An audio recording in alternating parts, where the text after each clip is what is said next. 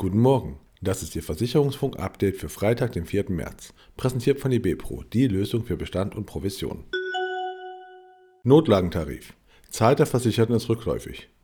Die Zahl der am sogenannten Notlagentarif der privaten Krankenversicherung PKV versicherten Personen ist auf 83.500 gesunken und damit auf dem niedrigsten Stand seit Einführung des Sozialtarifs im Jahr 2013.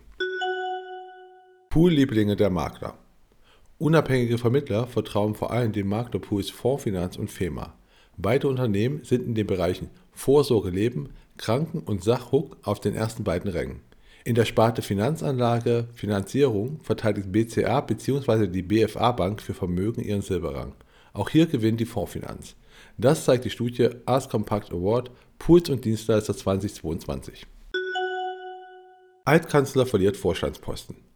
Der ehemalige Bundeskanzler Gerhard Schröder ist nicht länger als Vorstand beim Versicherungsmakler Betriebliche Vergütungs- und Vorsorgesysteme für Unternehmen und Kommunen BVUK tätig. Das Würzburger Unternehmen hat die Zusammenarbeit in dieser Woche beendet. Das berichtet die Wirtschaftswoche. Fehltage durch psychische Erkrankungen. Der Arbeitsausfall wegen psychischer Erkrankungen erreichte 2021 einen neuen Höchststand. Das Niveau lag mit 276 Fehltagen je 100 Versicherte um 41 Prozent über dem von vor zehn Jahren.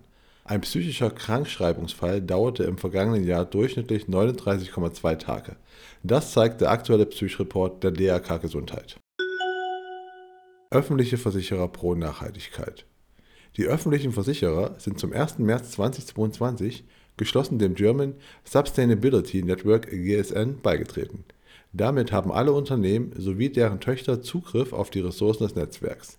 Das GSN ist eine Plattform für die Versicherungswirtschaft zur Diskussion, Bearbeitung und Weiterentwicklung von Fragestellungen rund um das Thema Nachhaltigkeit.